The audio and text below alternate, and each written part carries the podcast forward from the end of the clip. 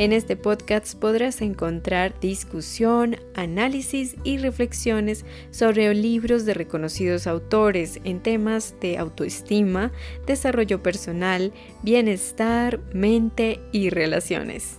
Bienvenidos. Hola a todos, bienvenidos a este podcast. Eh, mi nombre es Sonia y esto es Sonia Taraxia, Mente y Relaciones Sanas. En el podcast de hoy, que estaré grabando en la mitad de la lluvia, que en este momento cae y que me está acompañando para poder explorar todos juntos este análisis que hemos venido haciendo del libro Cartas de las Mujeres que aman demasiado, escrito por Robin Norwood.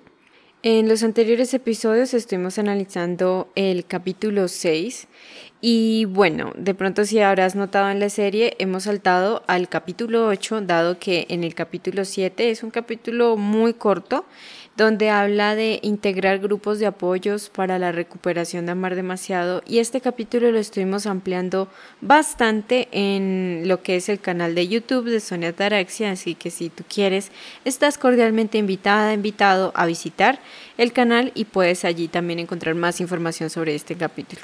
En lo que nos concierne ahora, el capítulo 8, que es muy interesante, se llama Cartas de las mujeres que aman demasiado, que tienen preguntas, sugerencias y quejas. Una de las cartas las estuvimos explicando en el canal de YouTube, pero eh, la siguiente carta que es muy interesante porque habla de cómo un hombre que ama demasiado poco se convierte en alguien así. Eh, ¿Por qué? Pues porque hay muchas mujeres que aman demasiado, que terminan emparejándose o fijándose en un hombre que no las ama demasiado. Y es bastante particular o muy irónico, ¿no? Una persona que ama demasiado precisamente termina con una persona que es muy distante, ¿no? Y no precisamente tiene que ser un hombre cruel, indiferente, que no la ama o que no quiere estar con ella. Simplemente es un hombre bastante... Em, mm, inaccesible emocionalmente. Y pues en esa carta le preguntan a Robin cómo es que un hombre eh, termina siendo alguien que ama demasiado poco, ¿no? Y me parece que hay varios puntos a resaltar en este análisis y uno de ellos es que Robin Norwood eh, señala que esta cuestión de, de, entrar a una relación con una incapacidad para eh, conservar y mantener una pareja afectuosa, estable y sana, esa incapacidad se viene gestando generacionalmente. Es decir, esa mujer que ama demasiado o esa persona en la relación que esté amando demasiado, eh, ve principalmente se está moviendo por el miedo al abandono. Ella explica esa dinámica, ¿no? Ella se está moviendo en la relación por ese miedo, ese pánico profundo al abandono, al rechazo, y el otro o la otra persona en la relación que es más bien ausente, tiene más bien, tiene miedo a que se le asfixie o se le sofoque emocionalmente, ¿no? Y por el contrario, ¿no?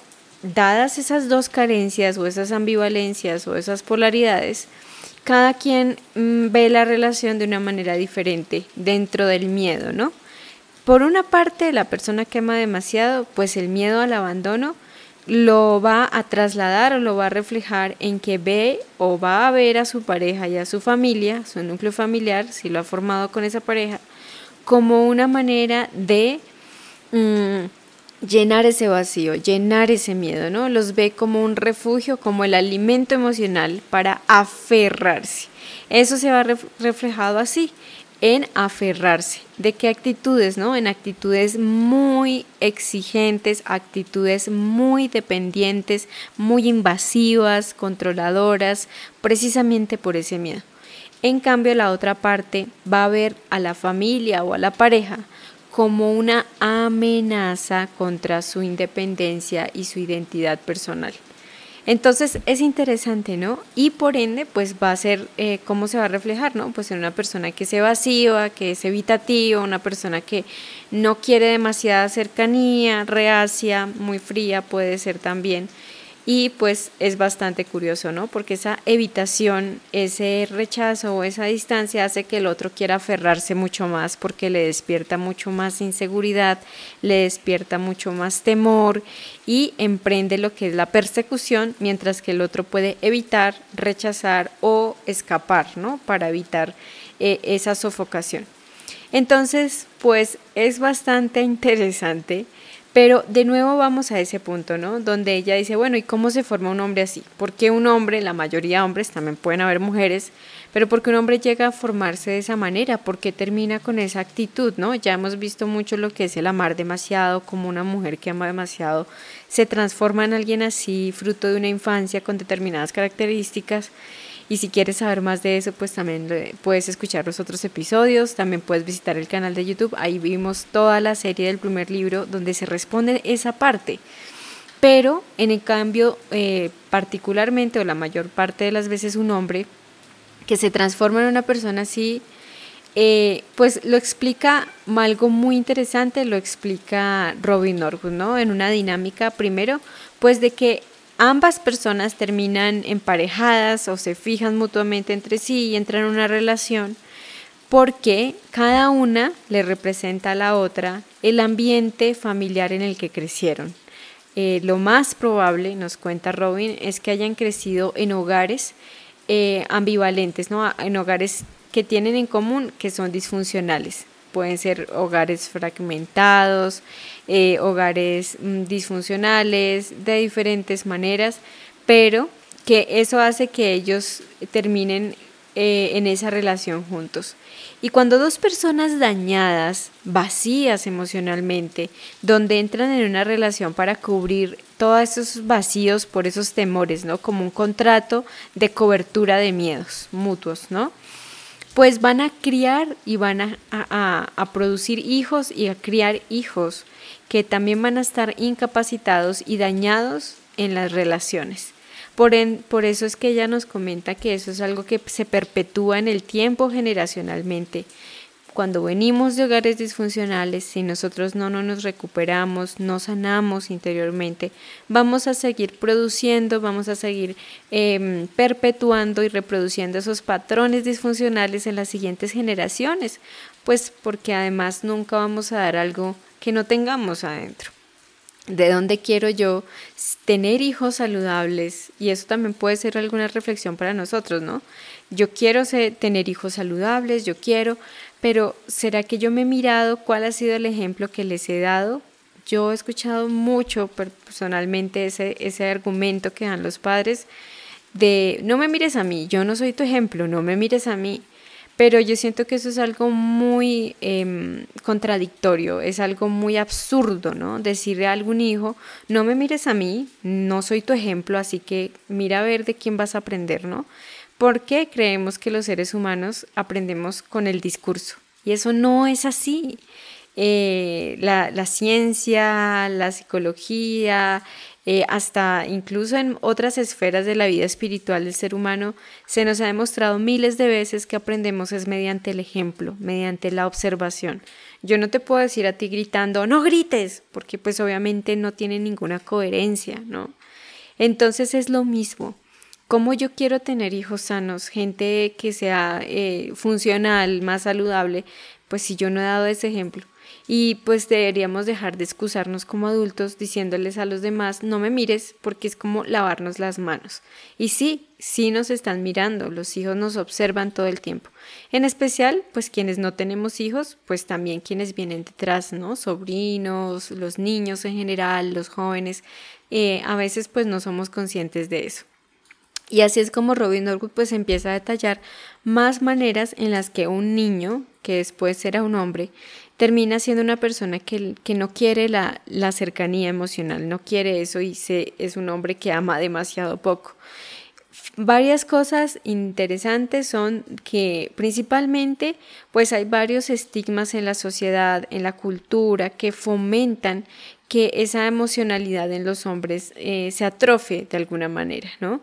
Lo otro interesante es que también los hombres y los niños han sido abusados, no podemos ignorar eso. Y también me gusta muchísimo y es que eh, no podemos alejar la realidad de que en muchas ocasiones las mujeres también son abusadoras, también son victimarias, también son quienes eh, perpetúan esos abusos, que perpetúan esas maneras eh, de, de, de enseñar al otro o de criar a un hijo, un niño, un menor incluso siendo cuidadoras, ¿no? Tiene que ser necesariamente una mamá, lo que sea, pero a veces también las mujeres tenemos mucha responsabilidad también en varios patrones que quedan en los hombres. Obviamente no podemos excluir que cuando hay un rol paternal ausente, que nunca estuvo presente, así no haya estado presente, eso deja una huella y un impacto en el menor. Entonces todas esas cosas también pueden influenciar a un hombre. Pero pues aquí estamos viendo que es algo como muy general, ¿no? Cuando yo leí el capítulo, no dio como cosas más profundas. De hecho, Robin Norwood asegura que esto podría crearse otro libro más, ¿no? Pero ella misma pues es muy honesta y nos dice que ella no es hombre, ella no puede entender cómo siente y que vive un hombre en carne propia. De hecho, ella invita a los hombres que puedan escribir sobre ellos y bueno, sería muy interesante, ¿no? También los hombres poder que expresen cómo ellos ven eso, ¿no? Cómo ellos también Muchas veces en la sociedad vemos cómo se les reprime a ellos su emocionalidad, sus sentimientos. Por lo menos aquí en el país donde yo estoy, eh, el deporte que es más mm, fuerte, digamos, como que, que tiene mucho más, eh, se conoce más aquí en el país y se impulsa más, uno de los tantos es el fútbol. Y yo siempre he analizado cómo los hombres en esa área, por lo menos ellos como que sacan mucho sus sentimientos, ¿no? Lloran, saltan, ríen, hasta se besan entre ellos. Y en otras áreas no pasa eso, ¿no? Son hombres. Entonces, pues es bueno ver cómo la cultura también se les ha reprimido y que pues los hombres también sienten, ¿no? Finalmente, pues todos tenemos que sanar y curar en nuestro interior y de allí nos desplazamos a la siguiente pregunta que viene en otra carta muy, muy interesante sobre, bueno, ¿qué es entonces el verdadero amor? Y me pareció súper, mega interesante, eh, pues redondeando la pregunta anterior, ¿no? Viendo de que si entramos en una relación con el pie izquierdo, lo cual se traduce en entrar en una relación por miedo, pues de allí para ahí en adelante pues vamos a tener una dinámica de mucha carencia, ¿no? Y pues finalmente atraemos lo que somos, no lo que queremos. Por eso es que la siguiente carta y esa pregunta a mí me encantó personalmente, porque primero como que en la carta se le dice mucho eso a Robin, ¿no? Bueno, ya nos has dicho cómo son las relaciones disfuncionales, cómo es una relación donde hay una persona que ama demasiado, entonces, a todas estas, entonces al fin y al cabo, ¿qué es el amor? Entonces, ¿qué significa el amor? ¿Y qué es ese amor de pareja? ¿Cuál es ese verdadero amor? Porque ya sabemos que no es el amor. Entonces, ¿qué sí es el amor? Y creo que a mí esta pregunta me atrapó y me llamó muchísimo la atención porque es verdad. Y primero, pues que nada, debemos tener en cuenta lo que no es el amor y es algo que es muy tendencia, por lo menos en nuestra sociedad actual, y es llamar a un poco de comportamientos, de sensaciones, de fenómenos, llamarles amor, cuando realmente eso no es amor. Y yo creo que eso lo podemos evidenciar en la música, en las películas, el cine, en todo eso que, vemos a nuestro alrededor.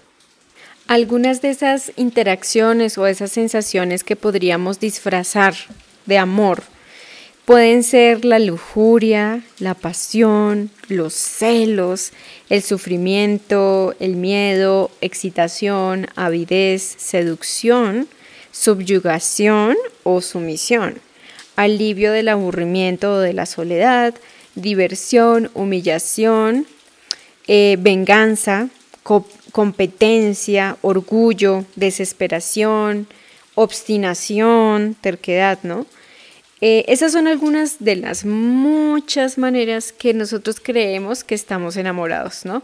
Eh, a veces una persona uno ve o uno escucha, ¿no? En la televisión, en muchas partes, o sea, entre más sufre y entre más la persona esté ahí eh, sufriendo y soportando cosas insoportables, cosas que ni siquiera son sanas, que hasta los mismos hijos viendo, están perpetuando, como decíamos, ese ciclo, ¿no? De que, mira, aguantar que te maltraten, que te peguen, que te engañen, es amor, ¿sí? Y yo creo que pues nuestra sociedad está un poquito enferma en ese sentido, ¿no? Y pues eso tampoco es amor. Entonces son muchas maneras de creer que, es, que se ama una persona, ¿no? Que como yo te amo, puedo esculcarte tu celular, puedo controlarte, tienes que decirme dónde estás las 24 horas del día y eso es amor, ¿no? Eso es amor, ¿no? Lo que es la posesión, la posesividad. Entonces, ¿qué es lo entonces teniendo eso claro o teniendo eso en mente desde un principio? Em, yo voy a citar una parte exacta, como dice el libro, porque me encanta. Yo siento que es como la médula de este tema. Y es, el amor personal no es compulsivo, es equilibrado. No tiene desesperación, eh, no es impulsivo. Y solo una persona que esté dispuesta, sea capaz y esté bien entrenada en amarse y aceptarse plenamente, puede experimentarlo. La capacidad de amar a otra persona surge de un corazón lleno, no de uno vacío. Y allí va todo esto porque de ahí surge como un dilema, ¿no? Surge para las personas que aman demasiado, sobre todo mujeres, ¿no? Que emergen de una niñez donde sus corazones siempre estuvieron vacíos, su apoyo emocional nunca estuvo y surgen de esa infancia con serias carencias, eh, vacíos, eh, un corazón vacío, solitario y sobre todo anhelante de amor, ¿no? Hambriento de amor. Y pasa ahora a la vida adulta, pues llega a la vida adulta a esa fase buscando con fervor a alguien que le pueda borrar ese dolor. ¿no? Alimentados también pues por la sociedad, ¿no? Creyendo que va a llegar ese príncipe azul o que eh, solamente cuando llegue esa pareja vamos a ser felices, cuando encontremos a la persona entre comillas correcta, adecuada, eh, es que por fin vamos a, estar eh, como queremos, vamos a estar felices, ya nada nos va a pasar, ¿no? Es como si fuera una cápsula para el dolor, un analgésico. Y por el contrario, empezamos a hacer esa búsqueda desesperada. Pero eh, entre más buscamos, como que más dolor produce. No trae ningún alivio.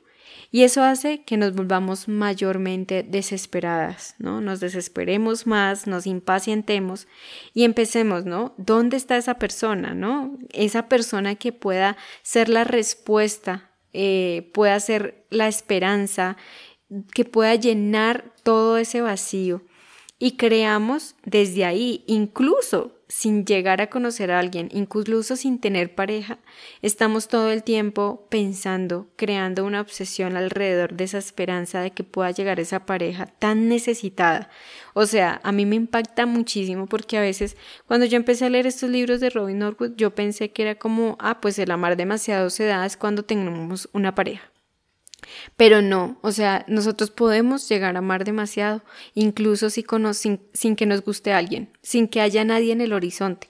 Podemos ya empezar desde ahí mismo a alimentar ese monstruo que es esa carencia, ese miedo, esa necesidad. Porque es muy diferente a decir, bueno, eh, si viene una pareja, está bien, o sea, excelente, pero si no, está bien, mi vida sigue, ¿no?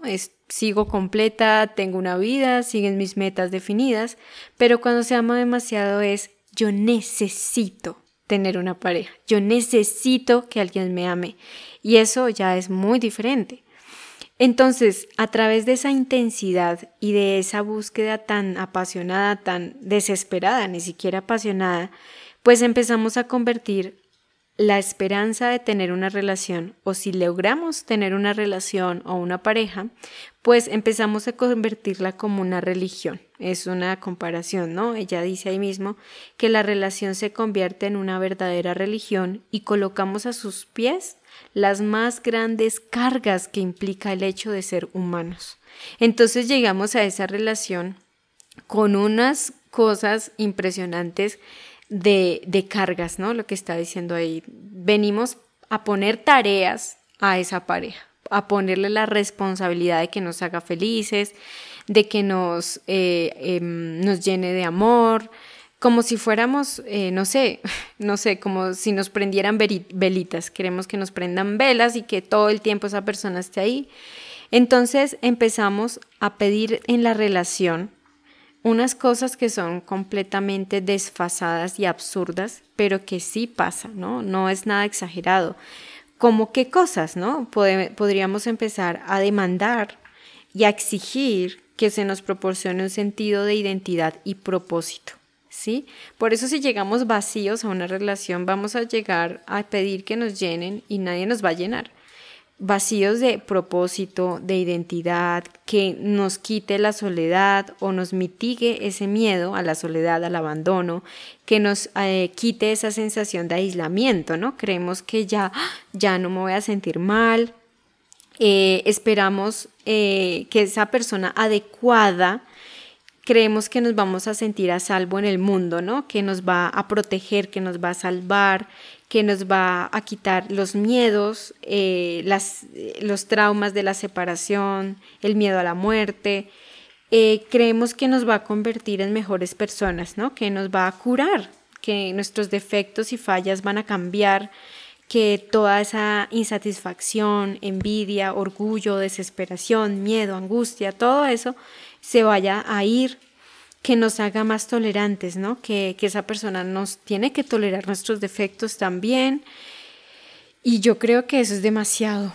Es un peso muy grande para que una relación terrenal vaya a brindarnos y soporte tanta carga.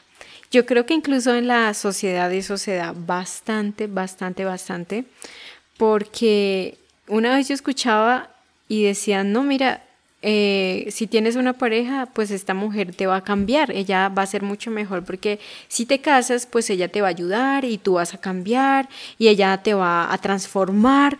Y yo decía, qué locura, o sea, yo no puedo entender también cómo las mujeres nos han depositado esa carga y esa expectativa de que tenemos que ser las que transforme a un hombre, ¿no? Como si fuera un proyecto de remodelación que te entregan una casa vieja y tú tienes que transformarla en un palacio. Y eso también es algo muy abusivo y que nosotras también como mujeres tenemos que aprender a identificarlo, pienso yo, y a parar ese abuso, decir, no, yo no tengo por qué cambiarte, o sea, yo no soy tu remodeladora, yo no soy la directora y tú no eres un, un qué, un, un proyecto social. Entonces, pues a mí me parece interesante porque no solamente como mujeres tenemos esa carga, sino que también como mujeres a veces podemos poner esa fuerte carga y esa pesada carga en una pareja para que nos llene todos esos vacíos que mencionamos. Eh, y es así que cuando, pues volviendo a la dinámica, explicándola, pues en resumen, la relación creemos que nos va a hacer felices, ¿sí? Eh, yo creo que por eso eso quedó mucho también de los cuentos, ¿no? Y vivieron felices para siempre. Creemos que eso sigue ahí metido, así sea de manera inconsciente y empezamos a hacer de esa pareja un Dios, como un poder superior, de que esa persona a mí me va a llenar, va a ser la fuente para que me dé la energía para vivir. Y, y pues, pues eso es algo peligroso. ¿Qué expectativas, no? ¿Qué expectativas tan altas como las de un rascacielos? Esperando algo así de otro ser humano que no tiene ni la capacidad para hacerlo si aún quisiera. Eh, no solamente la relación con una pareja puede generarnos esa necesidad de querer depender. Puede ser un hijo, puede ser un padre, una pareja, un amigo, lo que sea, incluso una mascota, un animalito. Algo de ahí podríamos aferrarnos con demasiadas fuerzas para que esa otra personita nos, nos dé todo lo que nosotros no hemos llenado en nuestra historia. Entonces, ¿qué es una pareja sana? ¿No? También nos lleva a pensar, bueno, entonces si eso no es el amor, bueno, ¿hacia dónde podríamos llevar ese argumento, no? Eh, este podcast va a quedar un poquito largo, pero a mí no me pueden negar que está muy interesante ese tema, así que yo voy a tratar de explicar lo mejor posible y eh, obviamente cada uno de nosotros sacar nuestras propias conclusiones, reflexionar sobre el tema, pensar en nosotros mismos, ¿no? Una relación como tal, entonces, ¿qué podríamos esperar, no? Una relación nos puede proporcionar qué?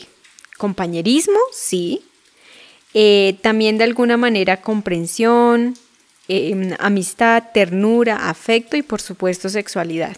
No podríamos negarlo, ¿no? em, nos puede ayudar, nos puede dar la oportunidad valiosa de aprender más sobre nosotros mismos, sobre el otro, de expandirnos, de crecer, de madurar, de aprender juntos. Eh, pero hasta ahí llega. O sea, no nos podría proporcionar cosas que ya pertenecen a la esfera espiritual como seres humanos.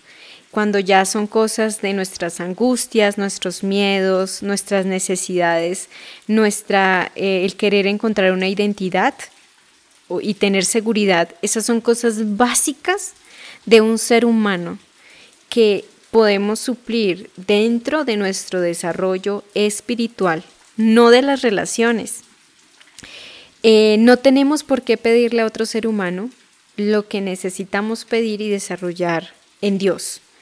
Em, yo aquí no prefiero, no quiero como eh, generar una polémica de religión ni de nada, pero básicamente lo que nos habla la autora es de un poder superior, ¿no? Eh, si tú lo llamas Dios, una fuente de poder más grande, una inteligencia más grande en que puedas depositar esa necesidad, alguien que sí te pueda llenar. Em, mientras insistamos en encontrar eso afuera, no lo vamos a encontrar y se nos puede ir toda la vida o se nos puede ir en buscar miles de relaciones infelices. Entonces, cuando desarrollamos esa, el querer buscar esa fuente de poder superior, que aquí no se trata de buscar y determinar qué fuente de poder superior tienes que creer, porque esa no es la finalidad de mis podcasts, no es generar polémicas sobre religión, sobre temas eh, controversiales, simplemente es ver que la autora nos trata de, de llevarnos a pensar que esas cosas las tenemos que buscar en alguien más poderoso y más grande, ¿sí? Independientemente de tus creencias. Entonces, Ahí van a venir una serie de, beneficios que con eso quiero cerrar el podcast y es que cuando empezamos a, a descargar esas necesidades y esos temores en alguien más fuerte, en alguien que es sobrenatural, que es más grande, pues como seres humanos empezamos a relacionarnos de una manera menos necesitada menos invasiva, menos exigente. Por el contrario, vamos a relacionarnos con el otro de una forma más afectuosa, más cariñosa y sobre todo con una mayor aceptación. ¿Sí? No nos van a traer personas que no son buenas para nosotras. Eh, nos empiezan a traer más esas personas que son más saludables, más sanas, más adecuadas para nosotros y también podemos bendecir y dejar ir a quienes no son adecuados para nuestra vida. Em, y creo que me parece algo bonito y es que empezamos a aceptar a los demás un poco más.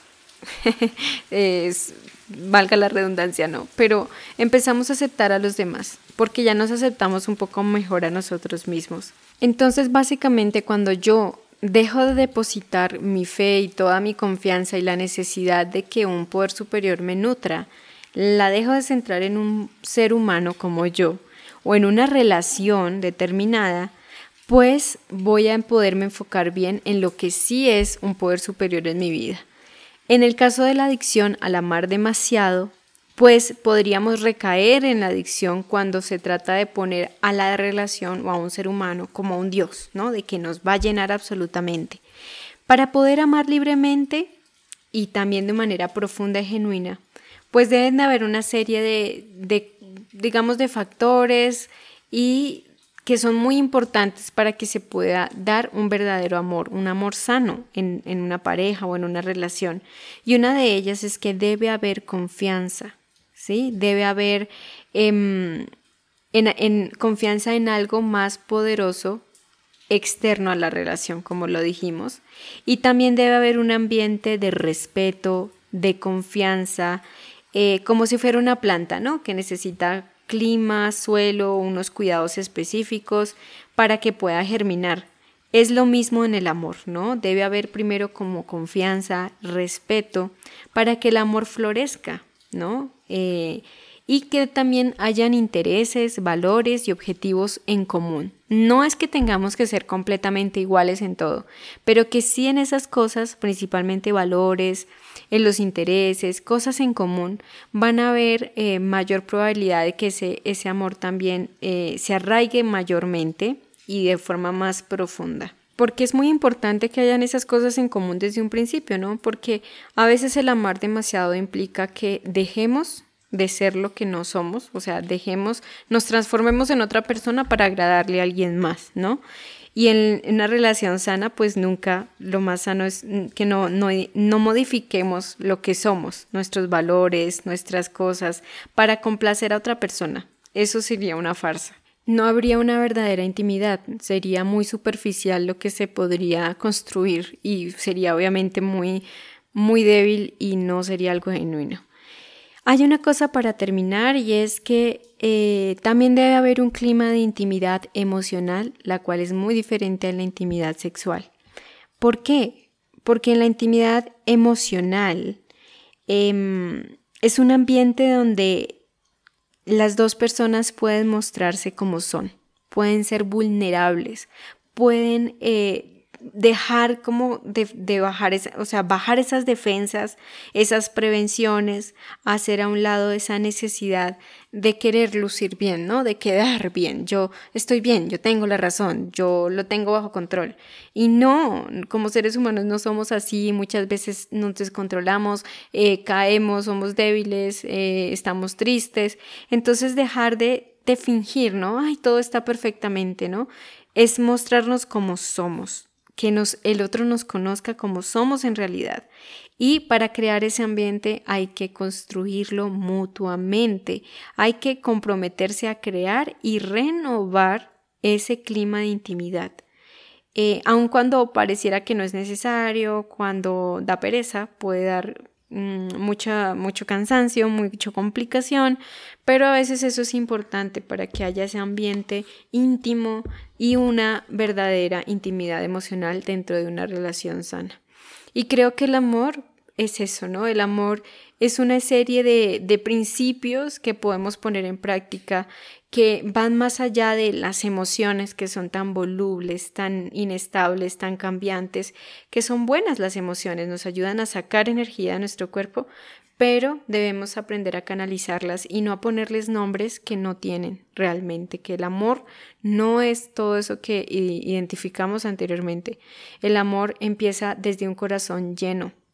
El amor no empieza con una pareja, el amor no termina con una relación, el amor empieza en nuestra propia vida siendo un individuo completo, aparte, ¿no? Eso de media naranja, no debe existir ese término, porque ya somos naranjitas completas, jugosas, eh, maduras, frescas, con muchas cosas para dar, pero todo eso viene desde que estemos conectados con una fuente, con un poder superior más alto, más grande, que no sea otro ser humano, que no sea un hijo, un padre, una relación de aquí, de esta tierra, sino una relación con alguien más superior, alguien más grande, ella lo denomina Dios, pero a mí me gusta llamarle poder superior.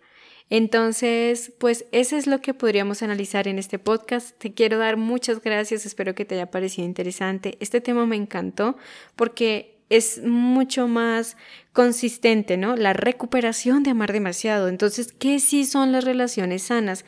A veces todo el tiempo estamos relación tóxica y relación dependiente y la codependencia, pero estamos enfocándonos en lo que no queremos. Y yo creo que es bueno que nos enfoquemos en lo que queremos. La energía se dirige hacia donde nos enfocamos. Y entonces busquemos qué es una relación sana. Entonces, ¿qué es el amor? ¿Qué, qué es amar desde la aceptación, desde la libertad? Desde aprender a escuchar, desde el aprender a crecer. Y en otras palabras, una bonita frase que te quiero dejar para cerrar este podcast y que se las quiero dedicar a todos ustedes, que eh, dice, vive sin fingir, ama sin depender, escucha sin defender y habla sin ofender. Muchísimas gracias por haberme escuchado. Nos estamos viendo en los próximos episodios. Seguiremos en el análisis de más preguntas, comentarios de este capítulo y por lo pronto te mando un abrazo gigantísimo, un saludo enorme donde quiera que te encuentres. Muchísimas gracias y nos estamos escuchando.